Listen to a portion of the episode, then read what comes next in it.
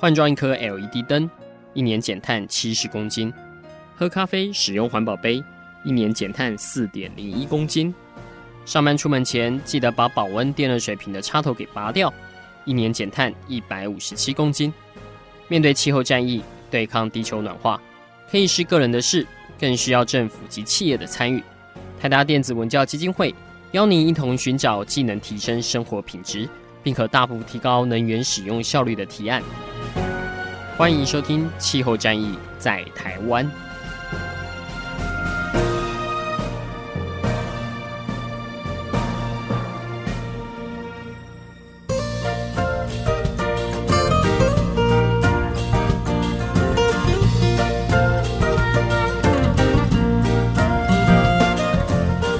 欢迎收听《气候战役在台湾》，我是主持人台大电子文教基金会副执行长张扬前阿甘。今天在节目当中继续来跟各位分析地球暖化一点五度 C 特别报告，这是我们认为在这几年有关于气候变迁、地球暖化最重要的一份科学文献哦。当然，这份科学文献它是整合了在过去这几年有关跟气候变迁相关的。呃，报告里面做了，不论是同侪审查也好，各国呃经过他们的选择，都认为可能是最具代表性的，就收录在 IPCC 的这份报告里面。呃，简称可以叫它 SR 十五啦，虽然它是一点五度 C 这样，对，但我们希望这样的一个呃报告内容，对于未来我们在应对气候变化上面，其实会有一些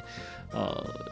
想要怎么来更认真，或是说更快速的。呃，去达到这样的一个目标。毕竟一点五度 C 在我们上一个礼拜的节目里面可能会造成的冲击，已经很充分的跟各位听众朋友来去呃说明了。那各位也可以上低碳生活部落格，不论是部落格本身，或是低碳生活部落格的脸书，都可以查到我们相关在做的一些报告，甚至像一些国际媒体哦，像 Carbon Brief，呃，像是 Climate News。呃，他们其实也做了很多的这些图表，来告诉大家一点五度 C 造成冲击大概在哪边。那 WWF 其实也跟呃 WRI 做了一系列的资讯图表，让大家可以知道说一点五度 C 跟两度 C 呃两者升温造成的一个差别，对于人类来说可能会造成呃怎么样的不同的一个影响。那这些都是在最坏的情况了。那到底人类有没有机会可以阻止？升温一点五度 C 的发生呢？今天在节目当中，我们呃还是请到了台达基金会气候专员詹怡杰一望来跟我们分析一下，在这份报告里面，跟他实际从今年年初就呃参与了在联合国相关公布报告前的这些 draft 的订正上面，呃或者是参与了两次 IPCC 第四十七次跟第四十八次的这个 panel。呃，到底在现场科学家是怎么讲的？国家又是怎么去看待这些议题？那我们是不是先请一棒再一次跟我们听众朋友打声招呼？各位听众，大家好。是，呃，遗忘，那我们就直接单刀直入，这个一点五度 C 到底有没有机会可以达到？嗯，有机会达到，可是这代表是说我们在接下来这十年当中，必须要快速的。还有深度的做这个减排的动作。那所谓快速跟深度的减排，是要在哪一年我们的排碳量必须要归零？嗯，排碳量归零的时间大概是要在二零四五到二零五五年之间，所以也就是距离现在差不多。差不多二十年的时间，二十年的时间，我们必须所有的，不论是用电，呃，我们的开车，我们在生产制造机具上面所有运用的这些能源哦，它必须是一个零碳的能源，或者是说，其实我看到报告里面它有提到是，呃，它其实是用 net zero 的概念啊，就是说在某部分你还是可以用固碳的方式去把它给简化下来。我们先回到这个归零的时间点，在提到哪一年排碳要归零，然后哪一年要达到排碳的一个顶点的时候啊，因为现在我们还是在增长嘛，我相信这个应该对各国来说，呃，会是比较尖锐的议题哦。在 I B C C 的的会场里面，很多人针对哪一年要达到哪一年的规定在做讨论吗？嗯，倒还好。这个部分我倒没有听到非常多，但的确是就是在 IPCC 呢，它为了要避免说减少就是这么多的纷争，所以它其实给出了不同的 scenario，不同的情境。那像呢，比如他就说，呃，在这个如果我们真的控温一点五度 C 的话，那我们可能达到最高峰的这个排放时间呢，大概会是在呃二零二零到二零三零年之间。那假设呢，我们今天已经超过了一点五度 C，但有机会再拉回到一点五度 C。之内呢，它的大概达到这个高峰的时间呢，可能又稍微会再往后一点。所以当今天国家看到这些不同的 scenario 存在的时候，其实他们就没有说，嗯，非常的呃执着说要去炒啊，那什么时候应该要达到一个高峰？那的确这也是一个嗯比较科学数据的东西，所以国家其实也没有什么好炒的。呃，可是，在过往有关联合国的气候谈判里面，哪一年要达到 peak year，这东西其实还蛮关键的。是对。那可是在这次 IPCC 的讨论里面，相对的是比较和缓。对。通常对 peak year 最有意见其实是中国大陆嘛。嗯。对。那当然他会提到呃历史排碳责任啊什么啊，这时候就会把美国也一起扯进来。不过因为这一次这两个国家在 IPCC 的会场里面，相对是比较。就比较低调。嗯，我觉得主要也是一个嗯比较低调的问题。那另外一个原因可能是因为其实呃我们现在讨论这些，它比较像是已经步入到一个呃减缓讨论去怎么去实践的一个步骤嘛。那它其实在这份报告已经大概属于呃 section B 跟 C 的部分。那其实，在 A 的时候，他们就已经完全吵过说这个历史追究责任的问题，在这个 section A 的部分。所以其实好像到了这个部分就。也没有必要再一直重复的去提这件事情。嗯哼，所以如果各国对于这样的一个时间点没有意义，那怎么去达到以及它减下来之后的这个斜率，对他们来说就只是一个科学的分析哦。其实并没有什么样的一些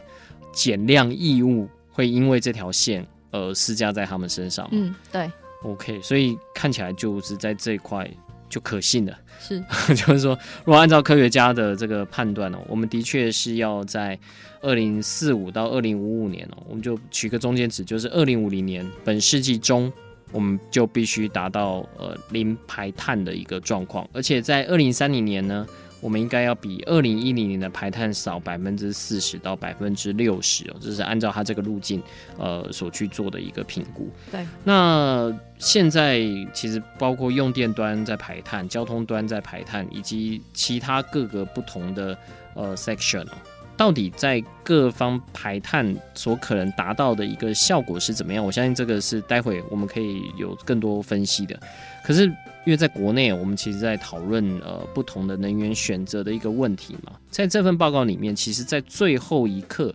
针对低碳能源的选项，它做了一些文字上的改变，对不对？嗯，对。其实我们知道，这个要让能源变得更清洁，我们有很多种选项嘛。我们太阳能啊，在各种再生能源啊，还有包含像核能，然后还有一个是呃，这个我们继续使用化石燃料，但是我们在使用这个煤炭的时候呢，我们会有一个附属的技术叫做碳捕捉跟固存的技术。对，那就是在这些不同的技术当中呢，在一开始的这个呃 summary 报告文本当中呢，它其实主要都还是提到这个。低碳的技术，他用一个比较 general 的方式去描述低碳技术，但后来呢，我们显然看到最后文本呢，它更明确的去指出说有哪些技术，那主要就像是呃核能啊，跟呃这个。呃，我们还是继续使用呃，就 fossil fuel 煤炭，但是我们还是必须要呃加入这个碳捕捉跟固存的呃技术进来，这样子。所以这中间的转变呢，呃，我可以提稍微提一下，就是这一个段落呢，大概就是 C 二点二这个段落。是当下也是一个非常非常经历过很长时间讨论的呃 section。那呃，我们其实，在当下的情况呢，就是假设今天国家他们没有办法达成一个共识的话，好，那主席就会决定说，我们就私底下开一个就是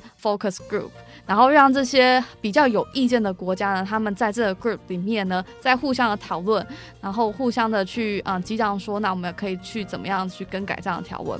这一个文本呢，它大概经历了呃，我记得是超过一天，然后不下大概五六次的这个重新开了一个 group，然后再重新的让国家代表去私底下谈判，所以它也是一个呃，在这份报告里面非常难产的呃文本。那所以其实呢，我们中间就可以看到是说，显然是有很多国家还是觉得说核能呢，就是应该要被放进来，然后这种碳捕捉的技术呢，呃，加上这个呃，继续使用煤炭还是必须要放进来。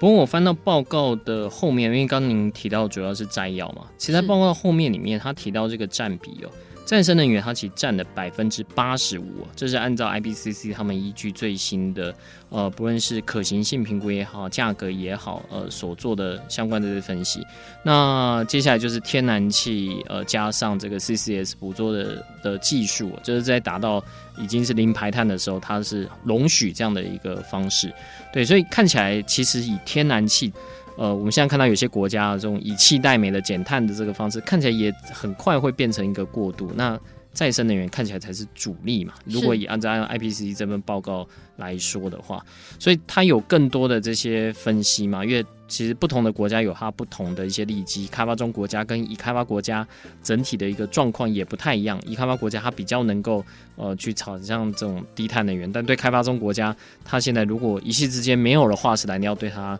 来说可能冲击更大。除非说呃他会去要求已开发国家对它有更多的补贴。这部分的工坊，你有在这个会议里看到吗？还是说？都已经碰到那个 focus group 里了，就基本上你就是以外围我们这种呃 NGO 来说，比较碰触不到。对，这私底下谈判的部分呢，可能就是我们看不到的。OK，好，没问题。好，现在我们休息一下，稍待再回到气候战役在台湾，我们再来看看在 IPCC 这份报告里面哦，有哪些是最具减量的这些潜力，而且我们可以运用什么样的方式来达成？休息一下，稍待回来。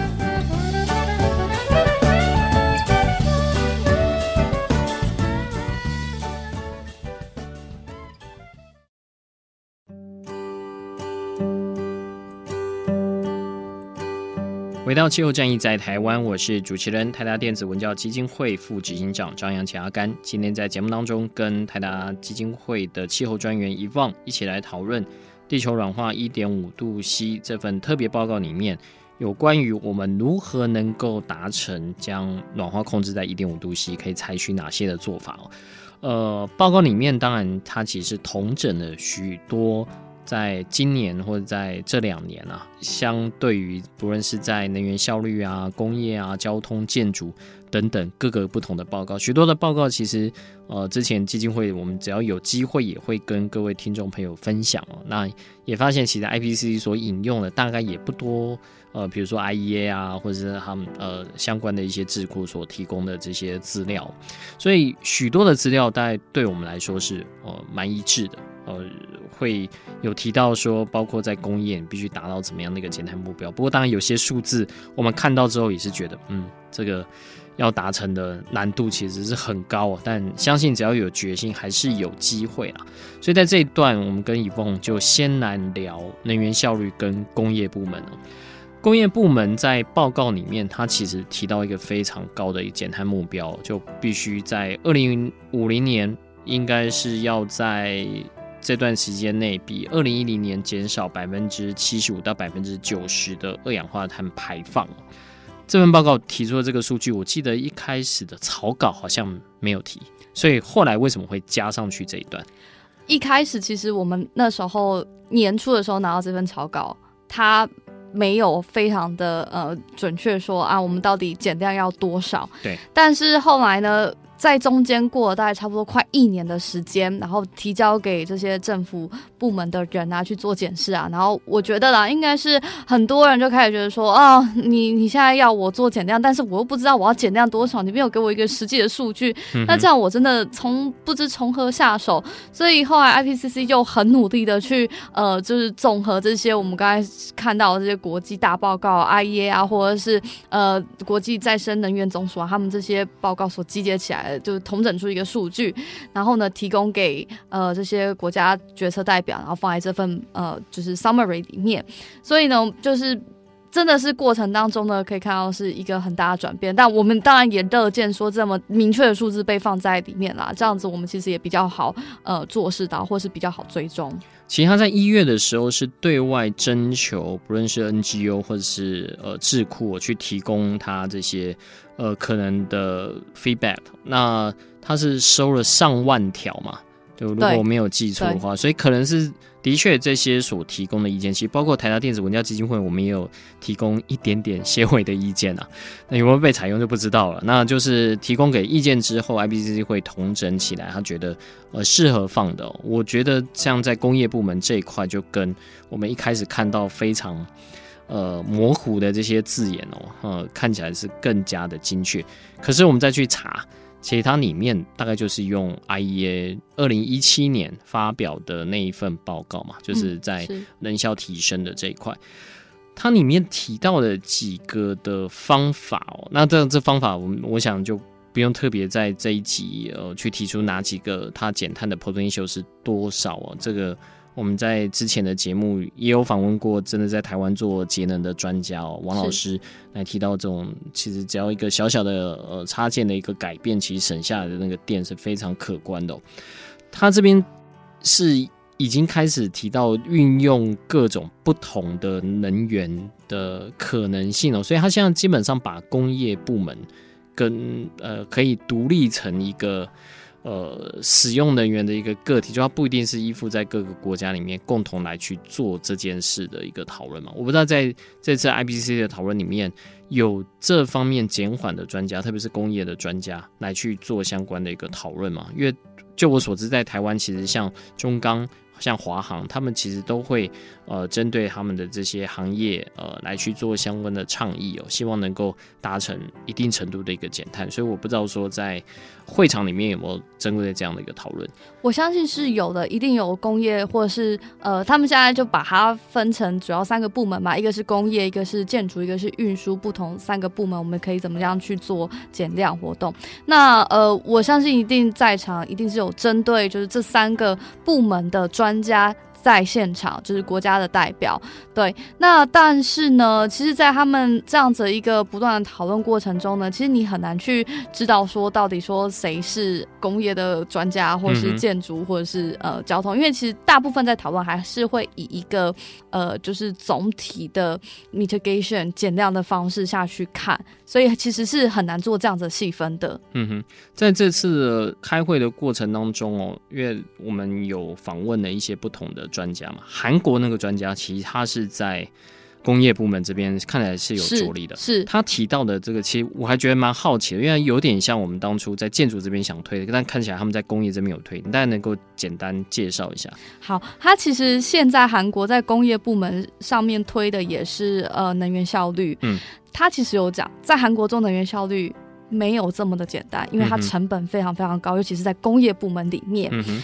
但是问题是呢，韩国现在有一个东西叫做碳交易，而且二零一五年的时候，它就已经开始在实行的，一直到现在，其实过了两三年的时间，就是看它好像呃陆续在实行，然后也没有什么问题，然后可能成果也算还不错。那他就说了这样子一个呃时间呢，我们其实可以反思跟回头检视，说它对于工业能源效率呢是是不是有没有帮助的？的确，他最后给出来的答案是。我们呃，因为有了碳交易，我们让企业呢能够去更重视要怎么去做节能这一块。嗯、那相对的，他们可能付出的呃这些成本呢也会比较少。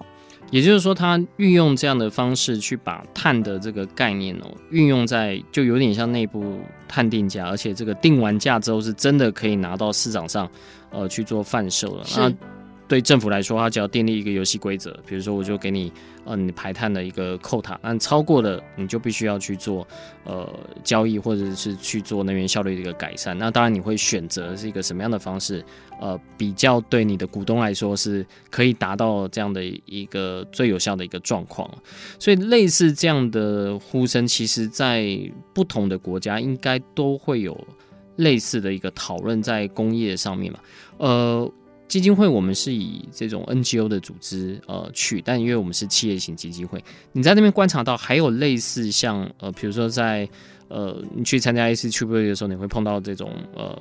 就其他的这种大厂，对吧？他们下面可能是专门研究的，所以你在会场上也有去碰到呃，类似这种呃，算是企业型下面的研究人员，其实是在做相关的呃观察嘛。有一个不是企业型基金会里面的，他其实就是直接是代表一个啊、呃、企业，嗯，只是他的呃这个观察员身份呢是一个叫做翻译成中文是国际的呃商业组织，嗯哼，他们是有正式的被呃承认在这个 IPCC 的观察员正式观察员身份底下。嗯、那这个人呢，他他其实是德国 Bosch 这间公司里面的员工。嗯哼。那呃，因为 Bosch 我们知道它也是一个世界级重量级的一个呃大企业，然后也是做非常多嗯、呃，不管是家电啊，或者是那种呃整个能源系统相关整合的部分。那他们对于跟台达一样，对于呃国际的这些呃气候谈判跟能源议题的发展呢，也非常非常关切。所以他们直接呢就是在公司底下设立一个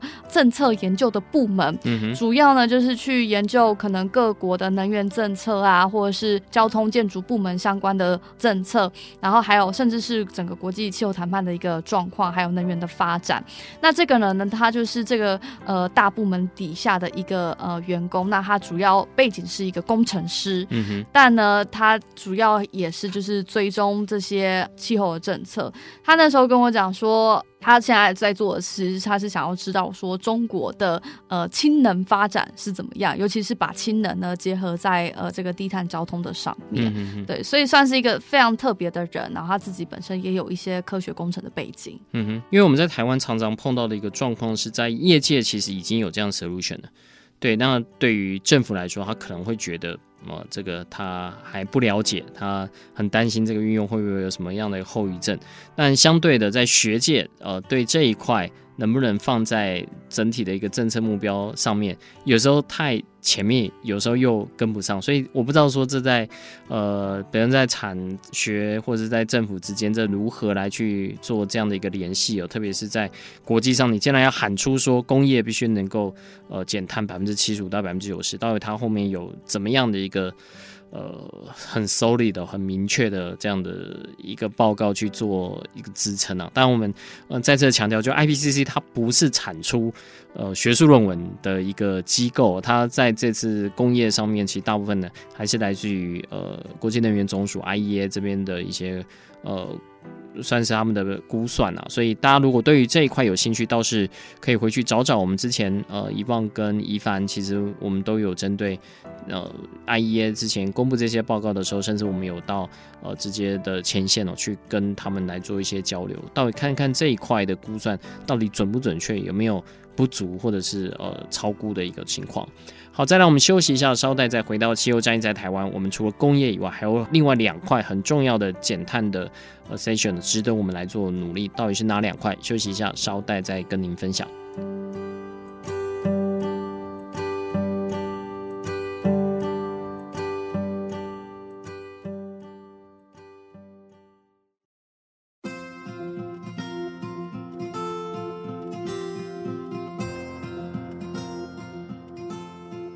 气候战役在台湾，我是主持人台达电子文教基金会副执行长张扬前阿甘。今天在节目当中为各位访问到的是基金会的气候专员詹怡杰遗忘。遗忘参与了 IPCC 的这个会议有，那带来许多。对国内各这个不论是产业来说，对个人来说都非常重要一些资讯哦。特别在国际的一个减碳的目标上哦，在 IPCC 这份报告其实提到了，我们还是有机会可以达成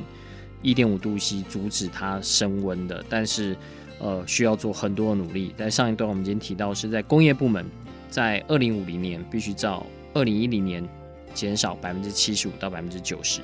那另外两块呢？就是基金会我们这边经常关注的交通跟建筑部门。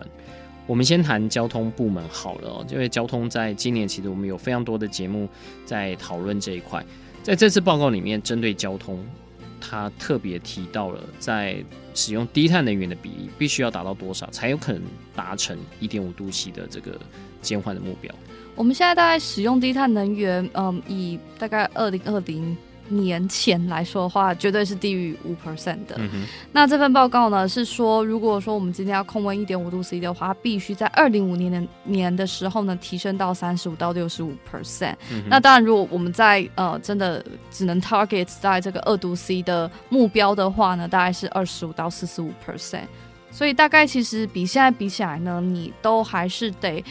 必须提升至少至少大概三十几 percent 的目标。所以这个资料跟我们在今年看到，不论是 IEA 或者是其他的报告，都还蛮一致的嘛。就是在电动车这边，我们那时候有看到有些说会成长到八十倍左右。呃，这整体的一个呃，因为电池的价格下降所带来的一个推升哦。你在现场也有碰到相关这方面在针对交通的这个国际的 NGO，他们的看法是怎么样？嗯、呃，我遇到这个，他是来自于 Germanwatch 德国看守协会，它其实是国际上一个非常非常著名的呃环境组织。那这位学者呢，他刚好就是在呃 Germanwatch 里面是做这个运输交通政策的一个。算是研究者，嗯哼，我们那时候刚好有幸可以采访到他，他那时候是刚好跟我们讲说，嗯，基本上我们现在就是如果要遵照巴黎协定的目标的话，在二零四零或二零五零年前呢，我们必须在交通领域达到碳中和。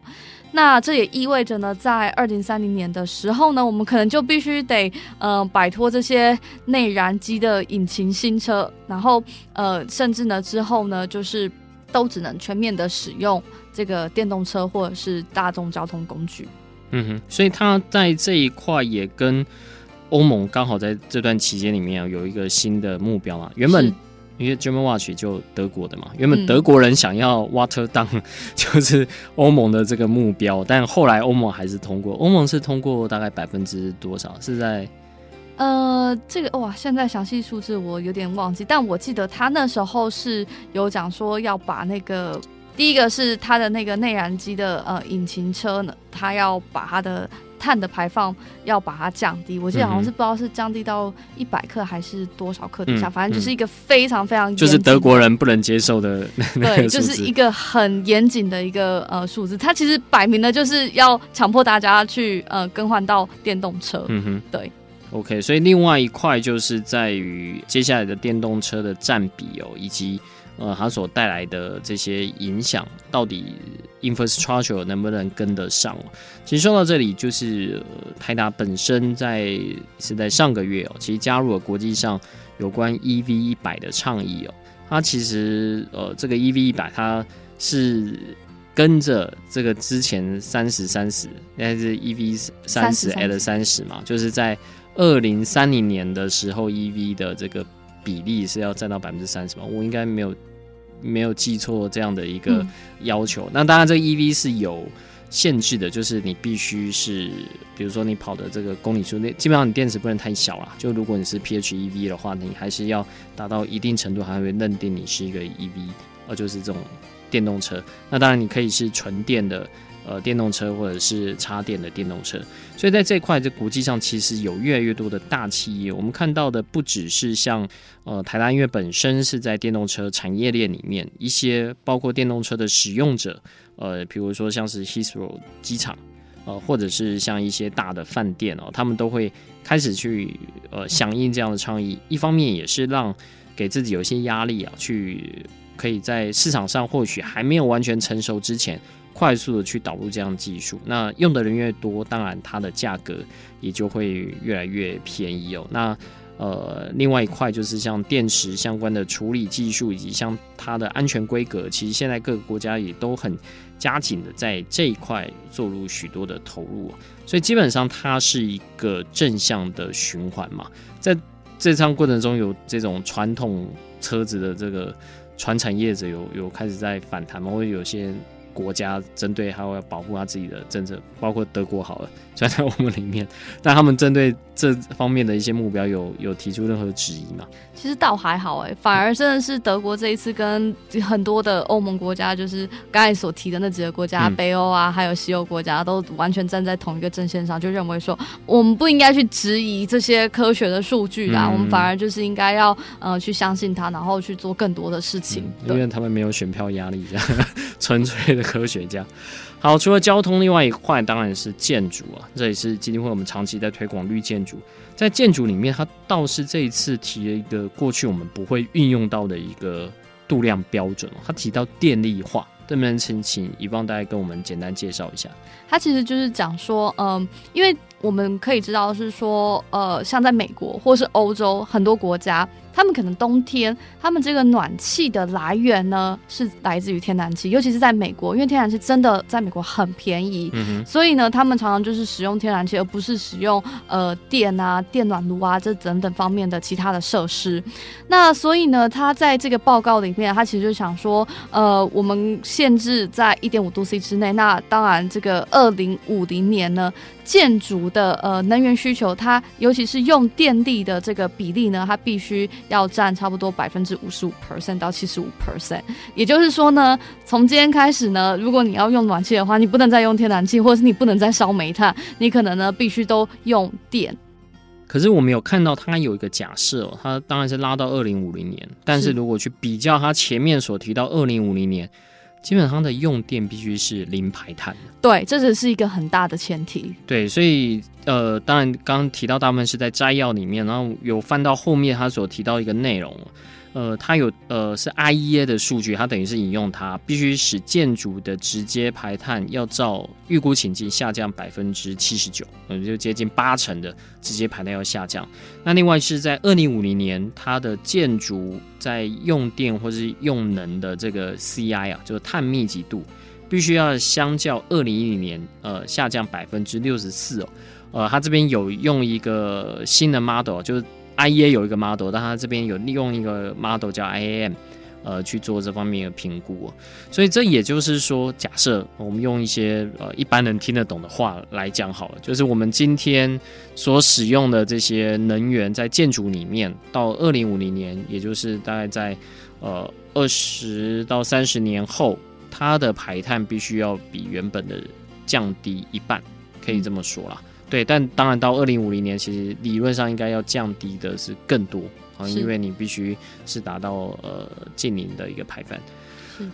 在这份报告里面，它对于建筑其实提出了还蛮细的一些分类哦，就是它不一定是把建筑当成是一个主体，它其实提到了呃，包括像是用人，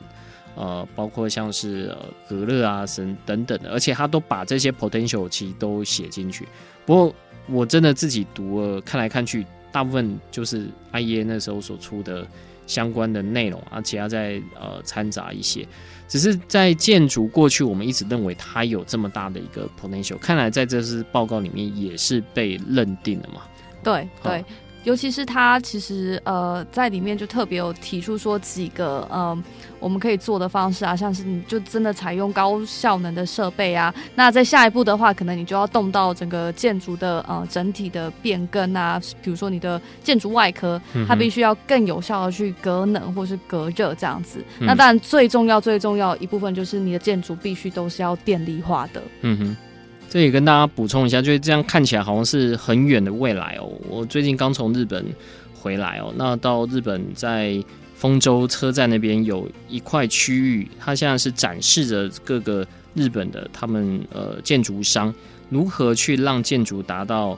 零排碳，就是让它的这些所有的电力来源可以是来自于再生能源，所有它所用的这些热能可以是来自于跟。不论是跟空气的热能来去做一个交换，或者是说它可以跟水体来去做一个热交换哦，其实还蛮值得看，而且它同步又兼顾到像是健康的这些需求，所以在近零排碳来看哦，在很多国家或许看起来是一个很远的梦，但在一些先进国家来说，它已经是直接。在现场在做贩售的，我看到那个很多是，就像我们这边在卖房子一样，他会告诉你说这一坪大概是多少钱，你可以怎么样去做一个设计啊。所以我相信这个呃，在台湾只要我们有心做，应该也可以很快追得上，就是让我们的呃，无论是建筑的本体也好，能够朝被动式的绿建筑设计，而在主动式能够让它整体的排碳呃降到零。好，再来我们休息一下，再回到气候战役在台湾，我们最后就来总结地球暖化一点五度 C 这份特别报告。接下来我们还有哪些事情可以来做？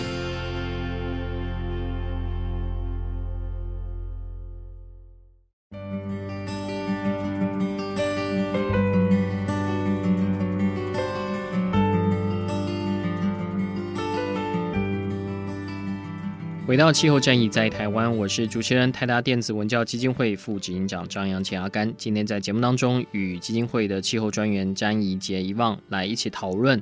刚在韩国落幕的地球软化 一点五度 C 特别报告。那在过去这两周的节目里面，我们针对了包括谈判的一个进程。在一点五度 C 升温之后，对地球可能会造成的一些冲击，以及我们是不是有机会可以来减缓一点五度 C 这样的一个发生哦？那真的能够让全人类的族群哦，在大部分的族群还是能够呃永续的在这个星球上面来生存。当然，这中间需要非常多的一个政治决心。其实，在这份报告出来之后，我看到的很多的评论就是，呃，科学已经出来了。已经跟你说清楚了，那下一步就是看各国能不能展现政治决心的时候。但特别在这个时刻，在川普还当政的时刻，我觉得在政治决心这一块，其实会需要蛮多的努力哦。那所以，遗忘你自己来看，在这份报告出来之后，接下来国际在针对气候变迁上面，它进行的讨论会有哪一些？嗯、这个就要谈到说到底是乐观还是悲观了。我自己是觉得我们必须都得乐观啦。那这个乐观呢，其实有好几种方面嘛，我们可以去谈。第一个方面就是，我觉得这份报告出来之后，它对于 NGO 环团，甚至是一般的公民企业，其实我们今天掌握到更明确的。呃，论述呢，能够去给这些国家代表们更多的压力，希望他们能够呃提升这个他们的这些气候行动的企图性，这个是我觉得非常非常乐观的部分。嗯哼，那就以国家的谈判代表们呢，他们到底会不会是有影响？其实我觉得，在一些可能中间的国家，他可能不一定真的是这么偏向，比如说欧盟，就是他们要很积极的作为，或者是偏向这些像是呃沙乌地阿拉伯的呃石。有国家呢，他们就是绝对的，就是反对我，我们就是要坚守二度 C，而不是一点五度 C。站在中间的这些国家呢，当他们今天看到这份报告啊，其实他们会是真的呃有机会呢去转变他们现在的立场，就可能比较偏向欧盟那一边的一个角色。那当今天有这样一个情况发生呢，我觉得呃，对于年底的谈判呢，当然是。有越多国家支持这一点五度 C 谈判，当然会越来越顺利。那我们可以看到的是说，其实欧盟现在这这么多的国家，其实呈现一个非常孤立的状态，因为就是呃，对他们来说，他们有那样子一个经济能力去提升他们的气候行动企图心，但是。现在拉丁美洲的这一群国家啊，跟呃沙乌地阿拉伯啊这些呃中东石油国家站在一起呢，然后算是有点在围剿欧盟啦。那其他的你说美国吗？川普上任之后他又退出，然后呃澳洲嘛又是很看情况去支持欧盟国家，所以就等于是说呃在年底气候谈判，欧盟会需要更多中间国家的支持。那只要有这些国家他们转变了他们的呃角度呢，那其实呢我觉得谈判是还是有一点点希望的。不过，在上一周的节目，其实我们有提到，在巴黎协定的呃各国的国家自主减碳目标上面，现在看起来有许多的国家都已经决定要没有对外讲了，但看起来他们是不希望谈判的文本上过度的去引用这样的一个文字嘛。是，呃，其实这个就是会是今年谈判一个非常非常大的重点，因为我们都说巴黎协定它呃产出了也三年了，那到底国家呢要怎么去执行它的这些国家自主贡献呢？其实我们现在还看不到一个呃手册，一个 rule book 在那边，所以今年的一个大重点呢，就是说我们要把这份 rule book 做产出，这样。那今年呢，其实有很多次的呃气候谈判，包含像在九月的时候。他们在曼谷呢多家开的这样子一个会议，然后我没有实际到那个会议上面去，但听说呃在那个会议上面，本来他们要讨论说我们要怎么执行 NDC，他必须出一个 guidance 一个指引，嗯、对，但是问题是在这个议题上面呢就吵了非常非常久，然后最后呢好像也有点无疾而终，所以其实。不管是从这个呃曼谷的会议呢，还是从 IPCC 的会议来看，就可以发现说，的确是有些国家好像并不是这么的想要继续呃坚持 NDC。那究竟他们想要什么呢？就是有没有一个另外一个新的可能性呢？其实这个也是我们呃年底谈判的时候可以关注一下的。所以可以说，巴黎协定即使通过都岌岌可危了。那这也跟但整体的谈判架构会有关啊，因为它是一个由下到上的嘛。当然，如果大家的互信度不足，很容易就会造成这样的一个影响。那。呃下一步会是什么？IPCC 接下来还会有科学报告吗？大概会是在什么时候？大概二零二二年的时候，他们会出第六份的呃这个呃科学评估报告，那就是针对也是针对气候变迁，叫做 AR Six。那呃，我觉得 IPCC 它其实现在正在一个转型当中，它有点呃意识到说，其实。我们短短只有在可能两三年之内，我没有办法写出一个非常好的科学报告。嗯，所以呢，这一次呢，他们比过去比较不同的地方是，他们在呃，我记得是今年还是去年的时候，他们就已经先公布了呃这个 AR Six 的章节，还有它的一个呃大架构。它主要呢就是谈说，好，比如说在减缓部分呢、啊，我会谈的哪些东西，然后在调试的部分，嗯、呃。在减缓的部分呢，它可能有分了几个呃 chapter，比如说工业啊、运输啊、建筑部门啊，然后在调设部分呢，它可能也分了一个什么资金部门啊等等这方面，反正它就是把这些大架构摊在大家面前，意思就是说呢，在这段时间当中，大概呃我们还有差不多六七年的时间，希望国际的科学社群呢，就是尽量的为这份报告写更多的。产出更多的呃科学研究，嗯哼，对，那到时候呢，IPCC 就很好，就是去阅读这些科学研究，然后把它做一个整理，统整到这份 AR6 的报告，也就是必须要写一些可以为这个 AR6 这份报告所用的科学报告。嗯哼，在这次的记者会里面，呃，就是在十月八号，我们看到他们对外 IPCC 一直想要向世人告诉大家说，呃，这份报告的一个重要性哦，那。当我们看到他们尝试用不同的沟通的方式，用直播啊，找艺术家来帮他们的那个报告来做彩绘啊，对，呃，你觉得整体来看哦，在这次的会议里面，虽然呃经过这么多的一个呃冲突妥协哦，基本上他应该还算是成功的嘛，跟当初预期应该落差也不会太大，但他可能对未来造成的改变，就这份报告对未来。造成的改变，除了在 COP 二十四以外哦，他有可能对于像台湾，我我们关心这一块，呃，关心气候，关心我们下一代，呃，也不是我们下一代，关心我们年老的时候的未来，对啊，就是差不多就是在二零三零年到二零四零年这段期间，我们要如何去应付呃升温一点五度 C 以后的这样的一个状况，可以带来哪一些的先期准备工作呢？嗯，我觉得，当然第一个就是因为这份报告真的很重要，所以像它其实。它的重要性程度其实不亚于，就是我们之前看到的呃 AR Five 啊，或者是 AR Four 啊这些，就是好几年才产出的一次大科学报告。嗯、那我我印象中是，就是像在二零一四年的时候，当这个 AR Five 的报告产出的时候呢，其实台湾就有一些呃特别的研究机构，像是呃中研院啊，他们就有针对这些报告呢，呃就是在做了一个呃整理，然后并且针对台湾的一个情况呢、嗯、下去。之前提那个 TCI。对对对对对，那我相信呢，就是在这份一点五度 C 特别报告出来之后呢，我相信台湾也一定会有呃类似的团队呢，会做这样子在地化，把数据跟把这些资讯呢在地化的做一个调整。那我相信呢，有这样先期的一个准备呢，之后可能政府部门或者是我们 NGO 或者是呃一般企业或甚至是一般呃大众呢，在呃不管是 follow 这个议题呢，或者是在制定一些我们必须要做的行动呢，都会有一个比较好的一个遵守的架构。好，接下来就很谢谢遗忘来参与我们这方面的一个讨论。那我们接下来还有很多的事要做，所以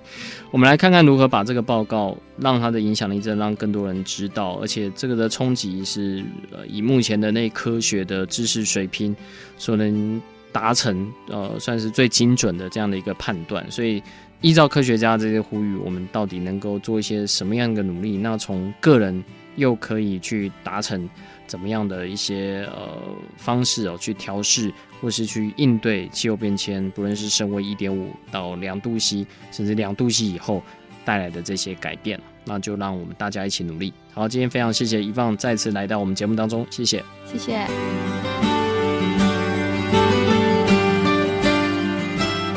上节目由台达电子文教基金会独家赞助播出。